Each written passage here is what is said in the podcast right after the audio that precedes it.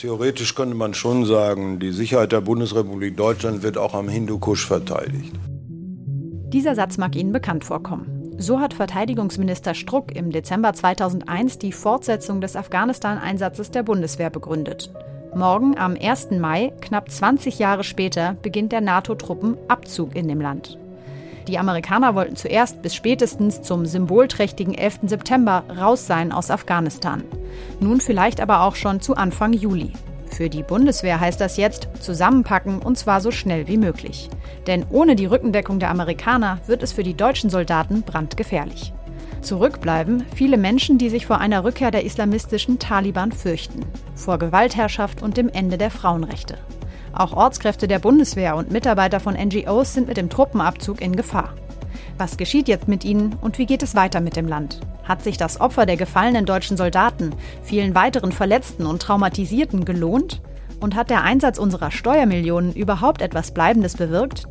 Das frage ich im heutigen FAZ-Podcast für Deutschland unter anderem unsere Verteidigungsministerin Annegret Kramp-Karrenbauer.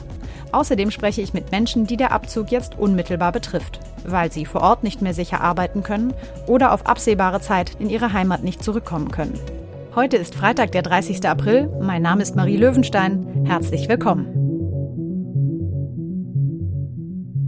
Bevor wir gleich über die Folgen des NATO-Abzugs aus Afghanistan sprechen, möchte ich erst kurz die Gelegenheit nutzen und unser aller Erinnerung auffrischen. Denn in 20 Jahren kann man sich ja schon ein Stück weit daran gewöhnt haben, dass wir halt Soldaten in Afghanistan haben und das Mandat vom Bundestag immer mal wieder verlängert wird.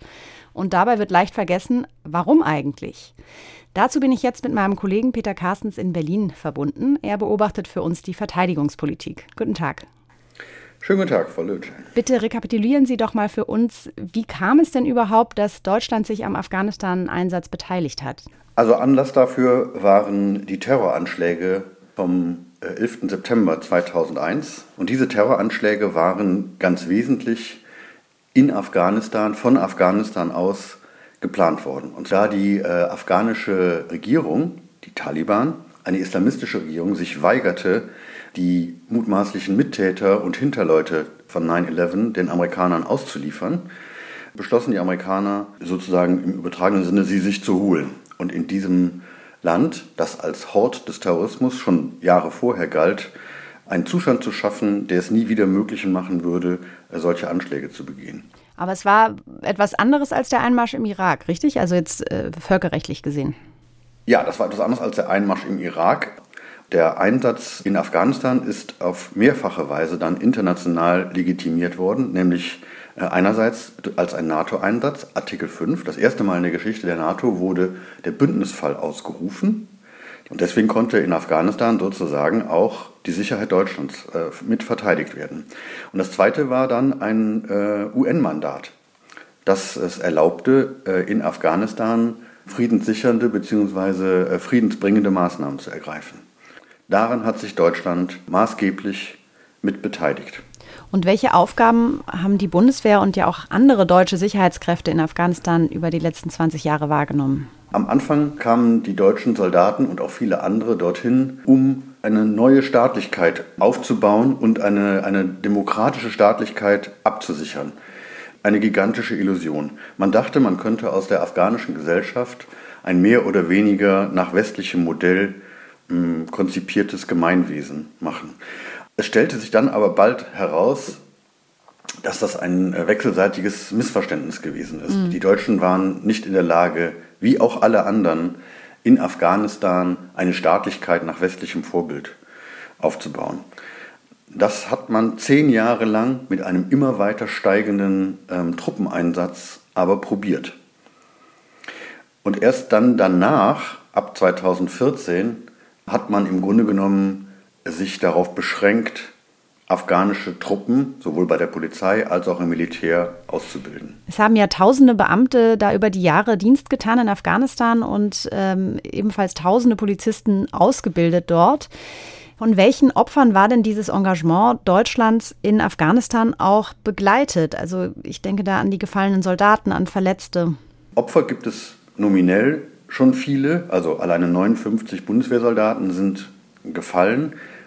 Viele, viele sind verletzt worden. bei Anschlägen, bei Unfällen. Es hat auch etliche Fälle von Selbstmord gegeben. Sehr, sehr viele Hunderte, wenn nicht Tausende, sind auf die eine oder andere Weise äh, traumatisiert von den Monaten dort, von dem, was sie erlebt und gesehen haben. Der Einsatz wurde ja auch durch zivile Maßnahmen begleitet und das verstärkt seit 2009. Im laufenden Bundeshaushalt sind da etwa 450 Millionen Euro für etwa 40 Projekte veranschlagt. Was kann man sich darunter vorstellen unter diesen zivilen Maßnahmen?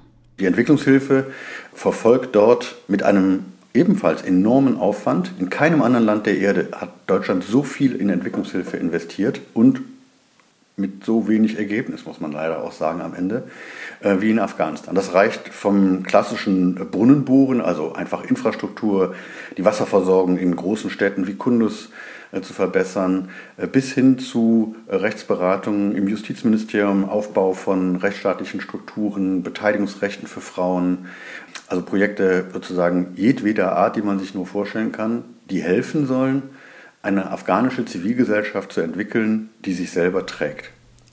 Das wird ja jetzt im Zuge des Abzugs auch, ähm, ich sag mal, sehr unterstrichen von Seiten der Bundesregierung, welche Erfolge dort ähm, gelungen sind. Würden Sie sagen, das wird jetzt ein bisschen schön gefärbt? Ja, das wird absolut schön gefärbt. Die Bundesregierung, auch der Deutsche Bundestag, haben über all die Jahre und Jahrzehnte nie zu einem realistischen Bild der Lage gefunden. Man kann sagen, die einzige Person, die jemals ganz unverblümt das Scheitern dort beschrieben hat, ist äh, Margot Käßmann gewesen, die 2010 in einer mhm. heftig diskutierten, auch angefeindeten Predigt den Satz gesagt hat, nichts ist gut in Afghanistan. Im Februar hieß es ja noch, die NATO werde im Land bleiben, um einen Friedensprozess zu begleiten. Und jetzt kommt doch der Abzug ziemlich überraschend. Warum muss das denn jetzt plötzlich alles so schnell gehen? Die neue amerikanische Regierung hat sich alles noch einmal vorgelegt, was es an Optionen dort gibt. Und sie ist zu dem Schluss gekommen, dass es eigentlich keine Optionen gibt. Die Taliban sind in einer Position äh, absoluter Stärke, in der sie es nicht einmal mehr nötig haben, mit Amerika äh, Verhandlungen aufzunehmen. Und insoweit ist es eine konsequente Entscheidung der Amerikaner. Das heißt, auch die Bundeswehr muss jetzt Knall auf Fall das Land im Grunde verlassen. Und welche logistischen Herausforderungen ergeben sich dadurch jetzt? Knall auf Fall ist ein bisschen relativ, weil die Bundesregierung nach den Ankündigungen des früheren mhm. Präsidenten Donald Trump, möglichst bald abzuziehen, äh, längst Vorbereitungen getroffen hat. Es ist schon sehr viel Material. Hunderte Container sind bereits im Laufe der letzten sechs Monate abtransportiert worden. Jetzt kommt der Abzug aber derart schnell, dass ein Großteil des Geräts zurückgelassen werden muss. Alles, was sozusagen ähm, nicht innerhalb der relativ knappen Zeit bis 4. Juli ähm, spätestens außer Landes geschafft werden kann, bleibt dort. Und fällt dann der Taliban in die Hände? Nein, ein alter LKW, der seit 20 Jahren dort rumfährt, den nach Hause zu transportieren, ist im Grunde genommen kostspieliger als der Restwert des LKWs. Dann kann man ihn auch da vor Ort verkaufen, man kann ihn der Polizei überlassen. Alles, was raus muss, ist alles, was sicherheitsrelevant ist. Waffen, Kryptotechnik, aber auch hochwertige Medizingeräte, die man in Deutschland bei der Sanität der Bundeswehr eben auch nicht doppelt und dreifach hat. Das äh, ist eine ähm, große Herausforderung für die Bundeswehr.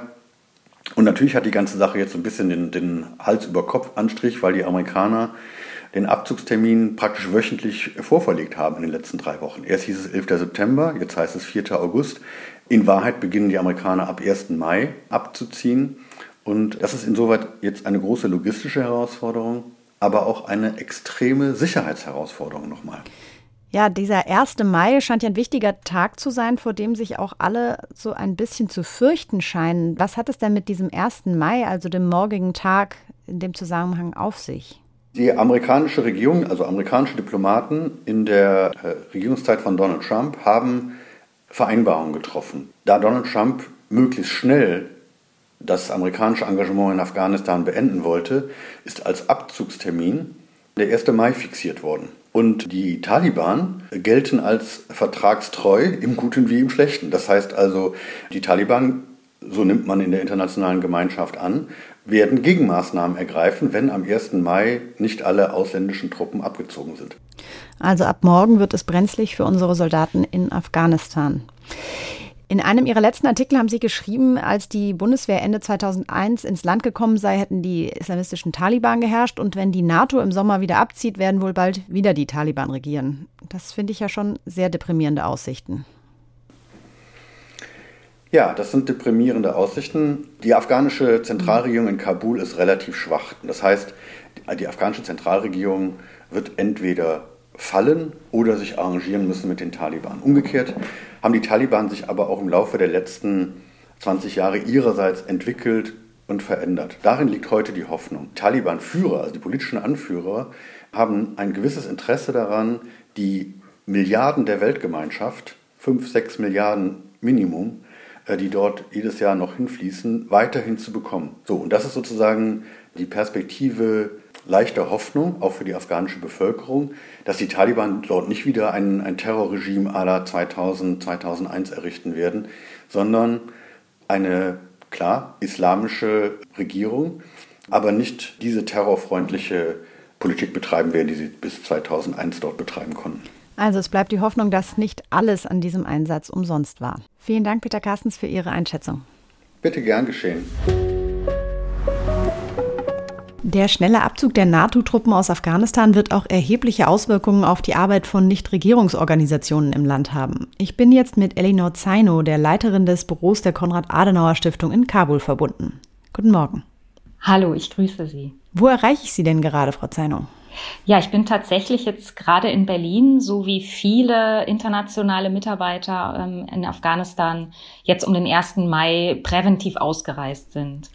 Was heißt das denn neben allem Politischen jetzt für Sie persönlich und auch für Ihre Mitarbeiter? Wir gehen jetzt noch davon aus, dass zumindest bis Truppenabzug, also bis Herbst, bis Sommer, noch keine strukturelle Änderung der Sicherheitslage oder ein Zusammenbruch der Sicherheitslage stattfinden wird. Das heißt, wir müssen natürlich jetzt Maßnahmen ergreifen, äh, Optionen entwickeln, wie wir auch in Zukunft dann den Schutz der Mitarbeiter und den Schutz des Büros gewährleisten können. Ja, auch für jeden Mitarbeiter eventuell dann auch eine individuelle Lösung suchen. Hm. Vielleicht können Sie noch einmal kurz erklären, äh, was genau Ihre Arbeit vor Ort ist und wie diese jetzt möglicherweise auch weitergehen kann.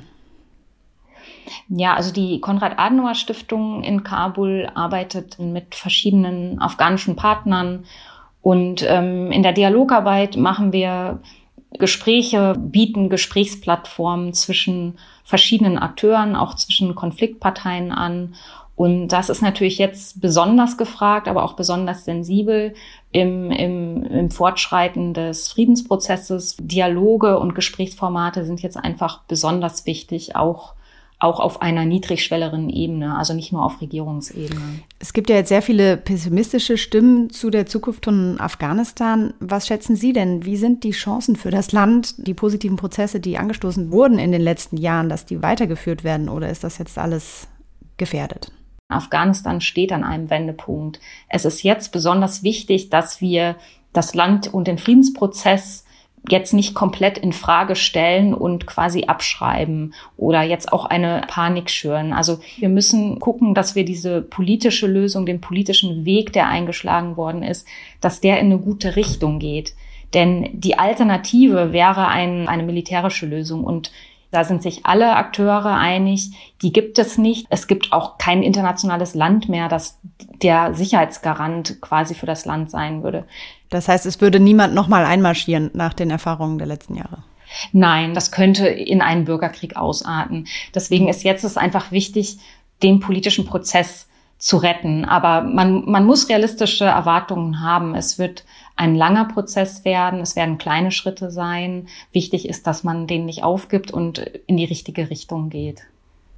Wie hat denn Ihr Umfeld auf diese Nachricht reagiert? Also auch vielleicht die Afghanen, mit denen Sie in Kontakt sind? Ja, bei den Afghanen stelle ich immer fest, die ähm, reagieren erst, wenn es wirklich sehr, sehr konkret wird. Viele Afghanen hatten lange auch nicht geglaubt, dass der Truppenabzug kommt. Also ich sage schon lange den Afghanen, auch den Partnern, sie sollen sich darauf einstellen, dass es wird kein internationaler Retter mehr kommen. Also mhm. der, der Abzug wird kommen und man muss eben wirklich gucken, dass man eine politische Lösung findet. Jetzt langsam natürlich werden die Afghanen auch nervöser, aber es ist noch keine Panik ausgebrochen. Ich spreche später in der Sendung auch mit Verteidigungsministerin Kram-Karrenbauer. Was würden Sie denn von der Bundesregierung fordern? Was muss denn jetzt an Unterstützung trotzdem noch kommen für die Menschen, die im Land verbleiben? Ja, also nach dem Doha-Abkommen hat man sich ja quasi geeinigt, dass das militärische Engagement beendet wird. Das betrifft jetzt natürlich nicht das zivile Engagement, also NGOs oder Stiftungen. Aber ist das denn überhaupt noch möglich, wenn die Bundeswehr weg ist und sozusagen kein Schutz mehr besteht? Was sich jetzt viele wünschen, auch von der Bundesregierung, wären natürlich auch Sicherheitsgarantien für, für die Ortskräfte, dass man da eben auch mhm. eine Lösung findet, falls in Zukunft afghanische Mitarbeiter auch bedroht werden, dass man denen auch Schutz anbietet. Muss denn jetzt mehr Entwicklungshilfe wieder nach Afghanistan fließen? man kann das nicht immer an den Summen festmachen, denn hier sind ja auch viele Summen ähm, nicht unbedingt hilfreich ausgegeben worden in den letzten 20 Jahren. Also man muss gut helfen, nicht, nicht mit der Summe insgesamt. Daran sollte man es nicht festmachen.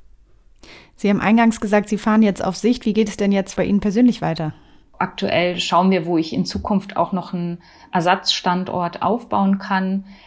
Unser Büro in Kabul bleibt weiterhin offen. Also da sind äh, unsere Mitarbeiter und da möchte ich natürlich auch wieder zurückkommen. Das ist natürlich jetzt ist die Lage dynamischer geworden und deswegen mache ich jetzt erstmal keine großen Planungen, aber ich bleibe noch optimistisch, dass die nächsten Monate vielleicht in eine bessere Richtung gehen. Frau Zeinow, vielen Dank für das Gespräch und alles Gute Ihnen. Dankeschön, ich danke Ihnen. Für die Bundeswehr am Hindukusch im Einsatz waren in den vergangenen 20 Jahren nicht nur deutsche Soldaten, sondern auch Afghanen, die zum Beispiel Kontakte zur Zivilbevölkerung geknüpft haben, etwa als Übersetzer. Diese Arbeit mit uns Ausländern, die von den Taliban ja als Besetzer gesehen werden, ist aber brandgefährlich. Schon in den vergangenen Jahren mussten viele Ortskräfte in Deutschland in Sicherheit gebracht werden. Viele weitere werden jetzt voraussichtlich mit der Bundeswehr ihre Heimat verlassen müssen. Ich spreche jetzt mit Majid Besat. Der 31-Jährige hat fast drei Jahre für die Bundeswehr gearbeitet als Dolmetscher Dari Englisch und musste sich deswegen im September 2015 nach Deutschland flüchten. Heute lebt er in Frankfurt an der Oder. Guten Tag, Herr Besat. Guten Tag.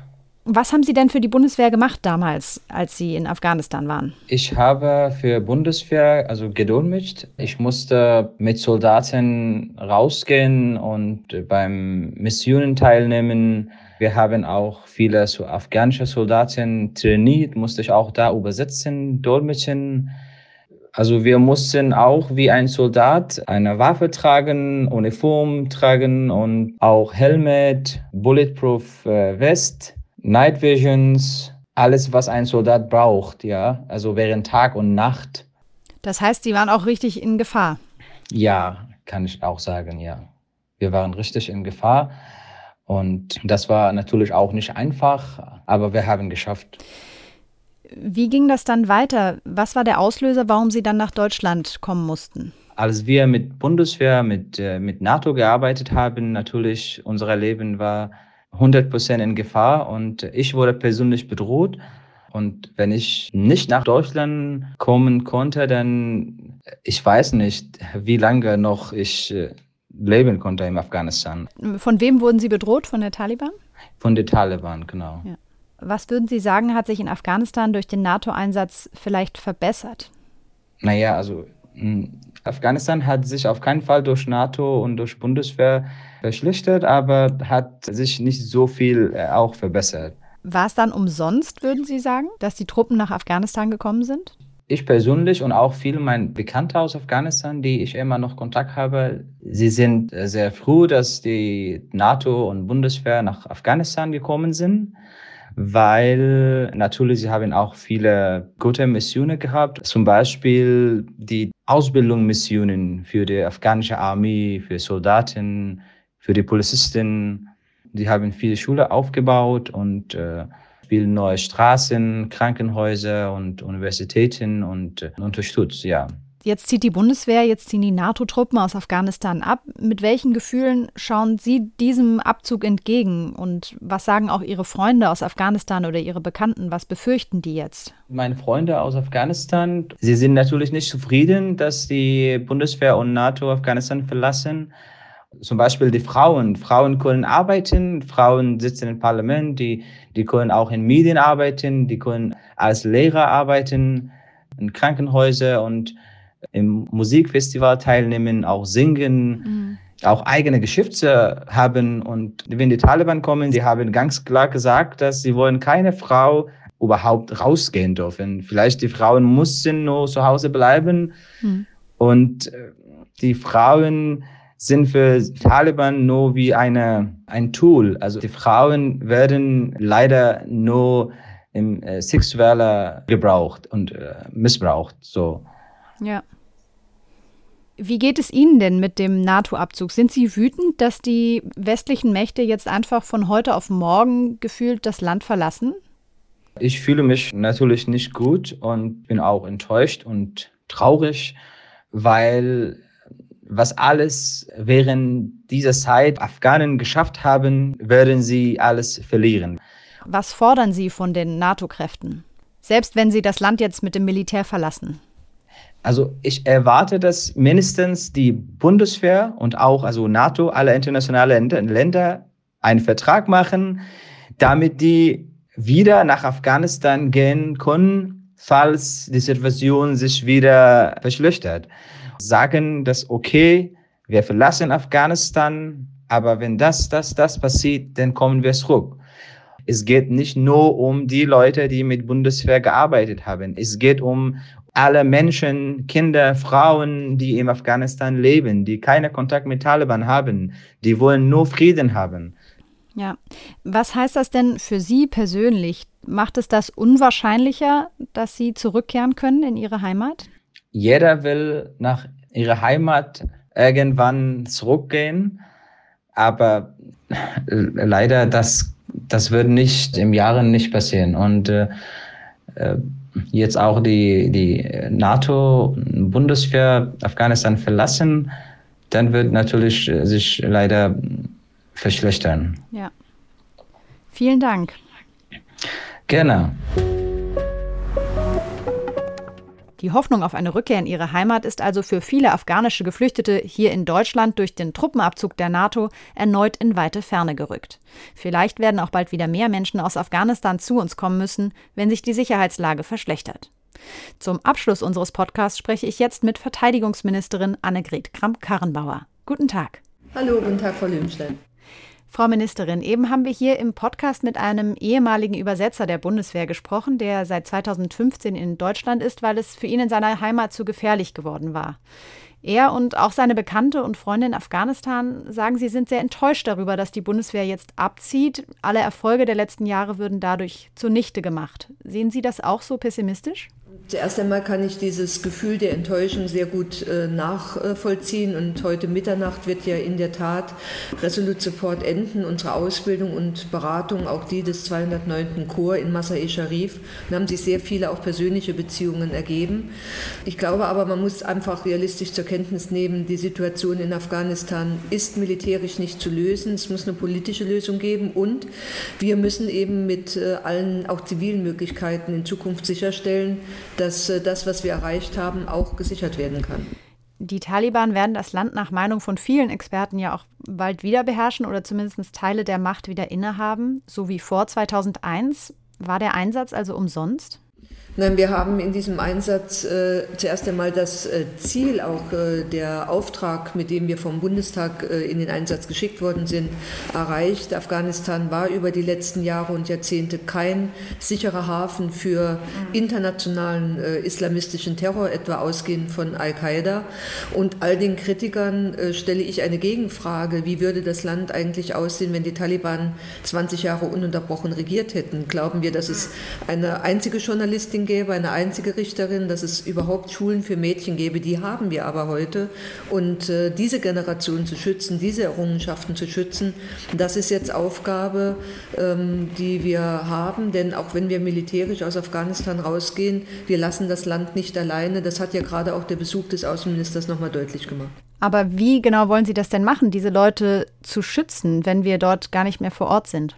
Wir haben es sicherlich geschafft, äh, auch die afghanischen Streitkräfte zuerst einmal in der äh, äh, ganz unmittelbaren Auseinandersetzung auch auszubilden, auch zu stärken. Aber wir müssen natürlich insbesondere mit den zivilen Hebeln auch arbeiten. Und wir wissen, dass Afghanistan auch in Zukunft auf internationale Unterstützung angewiesen sein wird. Und es wird jetzt auch die, das Ziel sein von Verhandlungen, a, einen guten Prozess aufzusetzen, setzen, der möglicherweise dann zu Neuwahlen führt und zu politischen Legitimationen, aber zum Zweiten eben auch deutlich zu machen, internationale Hilfe äh, muss eben auch gebunden sein an die Erfüllung von gewissen Standards, etwa was das Thema Frauenrechte und das Thema Zugang für Mädchen zu Bildungseinrichtungen anbelangt.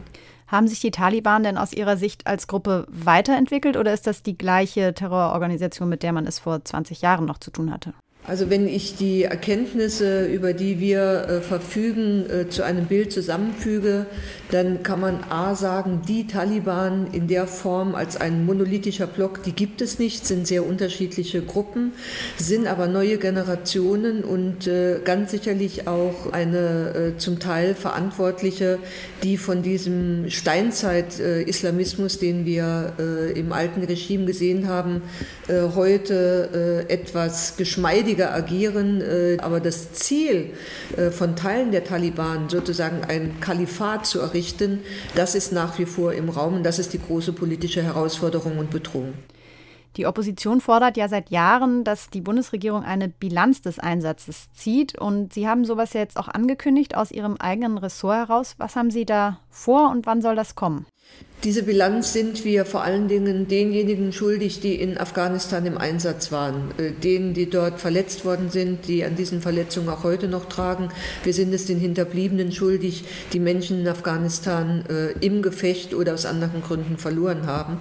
Und deswegen, sobald äh, der Rückzug abgeschlossen ist, sobald wir alle gesund und heil wieder hier in Deutschland zurückhaben, wollen wir mit dieser Bilanzierung beginnen. Da wird es natürlich um die Frage gehen, ähm, was haben wir als Militär auch aus diesen Einsätzen gelernt, aber natürlich auch um die Frage, ähm, was sind die Folgerungen, die wir ziehen, was müssen und können wir besser machen, etwa für die Einsätze, in die wir jetzt äh, in der Sahelzone in Mali sind. Es ist darüber hinaus auch Aufgabe der Bundesregierung, ob das dann in dieser Legislaturperiode noch stattfindet, ähm, das weiß ich nicht genau. Ich könnte mir vorstellen, dass die Debatte auch in die nächste Legislaturperiode hineingeht. Sie haben da ja schon eine ganz zentrale Frage gestellt gerade. Was haben wir Deutschen aus diesem Afghanistan-Einsatz gelernt? Worauf hätte man mehr vielleicht oder früher setzen müssen? Worauf weniger? Wo hätte man vielleicht auch mit realistischerem Blick äh, in das Land gehen müssen? Also als Bundeswehr haben wir ganz sicherlich militärisch einiges äh, aus diesem Einsatz äh, gelernt. Wir haben auch gesehen, dass wir in einem solchen Kampf auch bestehen können. Aber wir haben, wie gesagt, auch Lehren gezogen und versuchen die natürlich und wenden die auch jetzt zum Beispiel in der Sahelzone an. Zum Beispiel? Ja, zum Beispiel die Frage, äh, wie ist das mit, äh, mit Sicherung, mit Auftragstaktik, also wirklich die, die militärfachlichen Fragen. Was das Politische anbelangt, ähm, habe ich für mich auch persönlich die Lehre gezogen. Es ist absolut notwendig, auch bei Einsätzen wie jetzt in der Sahelzone, ähm, die Ziele wirklich realistisch zu setzen, realistisch und sehr offen und transparent zu beschreiben. Äh, denn äh, die Vorstellung, äh, die sich äh, in mancher Debatte um Afghanistan in den letzten Jahren ergeben hat, man könne aus diesem diesem Land innerhalb kurzer Zeit sozusagen ein, ein Vorzeigeland nach europäischem Maßstab machen, die ist und war einfach unrealistisch. Äh, und äh, das ist etwas, was uns äh, in Afrika, in der Sahelzone nicht nochmal passieren sollte. Würden Sie mit dem Wissen von heute nochmal die Entscheidung treffen, sich am Afghanistan-Konflikt zu beteiligen? Ja, das würde ich, denn der Ursprung des Afghanistan-Konflikts oder des Afghanistan-Einsatzes war ja 9-11 und das war ein, ein monströser Terroranschlag, ja nicht nur gegen die Vereinigten Staaten. Es waren äh, damals Menschen von unzähligen Nationalitäten äh, betroffen, waren, äh, waren unter den Opfern. Und es war damals ein, ein klares Zeichen auch der Solidarität und des Bündnisses im Kampf gegen diesen Terror. Äh, und äh, deswegen, äh, wenn die Situation sich sozusagen ähm, heute nochmal für die Entscheidung stellen würde, ich würde dann äh, nochmal dafür votieren, dass wir im Bündnis gemeinsam in, nach Afghanistan gehen. Vor Ort sind ja auch viele Menschen auf den Schutz der deutschen Truppen angewiesen gewesen in den letzten Jahren. Das sind zum Beispiel Mitarbeiter von internationalen Nichtregierungsorganisationen oder auch Ortskräfte der Bundeswehr. Wie werden Sie diese jetzt äh, unterstützen, wenn die Bundeswehr das Land verlässt? Nun, wir haben ja auch in, in anderen äh, Ländern, wo es durchaus gefährliche innenpolitische Situationen gibt und wo die Bundeswehr nicht im Einsatz ist, auch äh, zivile Mitarbeiter, etwa der Entwicklungshilfe. Also das ist äh, ein Thema, mit dem wir uns permanent äh, äh, befassen. Äh, wir stehen da mit unserer Expertise auch zur Verfügung. Aber klar ist auch, wir haben für einen solchen speziellen Schutz kein Mandat. Für die Absicherung der Botschaft ist die Polizei zuständig und alles, was wir in diese Richtung machen äh, wollten, wäre mandatspflichtig und müsste vom Bundestag entsprechend auch beauftragt werden. Die deutschen Truppen verlassen jetzt nach 20 Jahren das Land. Wie wird man Ihrer Meinung nach in, in 20 Jahren auf diesen Einsatz zurückblicken und wie wird man ihn auch bezeichnen? Als Krieg, als Friedensmission, als Ausbildungsmission? Ich glaube, man, man wird ihn bezeichnen als ähm, einen Einsatz, der ähm, gestartet äh, war als äh, ähm, der bis dahin erste Fall eines äh, Bündnisartikels in der NATO und der natürlich über weite Strecken ähm, äh, die ähm, sozusagen sich wie ein Krieg auch dargestellt hat. das muss man einfach ganz offen sagen, auch mit Blick auf die Opfer. und es wird ein Einsatz sein, mit dem man in den nächsten Jahren eben nochmal diskutieren muss, was haben wir realistischerweise erreicht, wo haben wir vielleicht falsche Erwartungen gehabt und vor allen Dingen, was lernen wir für die Zukunft daraus. Und, und das hoffe ich sehr, es wird hoffentlich ein Einsatz sein, ähm, bei dem wir nie die Namen derjenigen, die dort gefallen sind, die dort getötet worden sind, die verletzt worden sind, vergessen. Vielen Dank. Vielleicht zum Abschluss noch eine Frage, wenn ich Sie hier schon einmal dran habe, zu Ihrer politischen Position. Welche Rolle wollen Sie in der nächsten Legislaturperiode spielen oder sagen Sie, Sie haben jetzt auch genug von der Bundespolitik? Also zuerst einmal, äh, das ist ja bekannt, äh, bewerbe ich mich um ein äh, Direktmandat und dann habe ich ja auch deutlich gemacht, ich würde sehr gerne, vor allen Dingen, wenn die Truppe das will, auch weiter für die Truppe arbeiten. Aber ich weiß auch, wie ähm, sozusagen Wahlen sich darstellen, wie Koalitionsverhandlungen laufen. Also das ist noch eine ganze Wegstrecke bis dahin und mein Ziel ist es erstmal bis zu meinem letzten Amtstag äh, alles dran zu setzen, dass die Bundeswehr eine gute Interessensvertreterin in mir hat und zum Zweiten, wie gesagt, im Wahlkampf, dass wir erfolgreich abschneiden und ich meinen Wahlkreis gewinne. Sehr gut. Frau Ministerin, vielen Dank für das Gespräch. Alles klar, Dankeschön.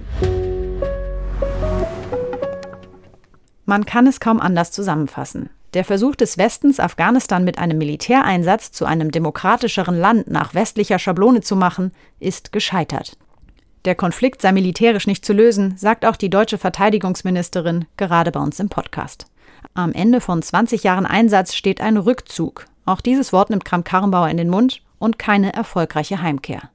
Es bleibt nur die aus heutiger Sicht zugegeben geringe Chance einer diplomatischen Lösung und die Hoffnung darauf, dass der eine oder andere Same der Entwicklungshilfe, der etwa durch bessere Schulbildung oder Training des Sicherheitsapparates gesät wurde, dann doch noch aufgeht und somit der vollständigen Rückkehr des Taliban-Terrors im Wege steht. Vielen Dank für Ihr Zuhören. Mein Name ist Marie Löwenstein. Bis zum nächsten Mal.